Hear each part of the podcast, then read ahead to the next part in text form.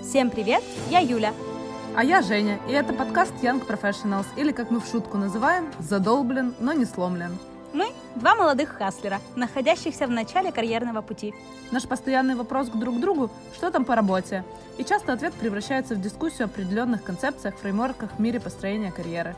Мы часто говорим об амбициях, фокусе и выгорании, Обратной связи на работе, ошибках и факапах на старте карьеры, дружбе и конкуренции, поощрении и заботе о сотрудниках. корпоративной культуре и балансе между жизнью и работой. Наше поколение и надвигающиеся зетки совершенно по-другому строят отношения с миром и работой. А понимание успешной карьеры уже не то, что было раньше. Мы решили создать этот подкаст, чтобы поделиться своими мыслями о том, как меняются установки и отношения к работе.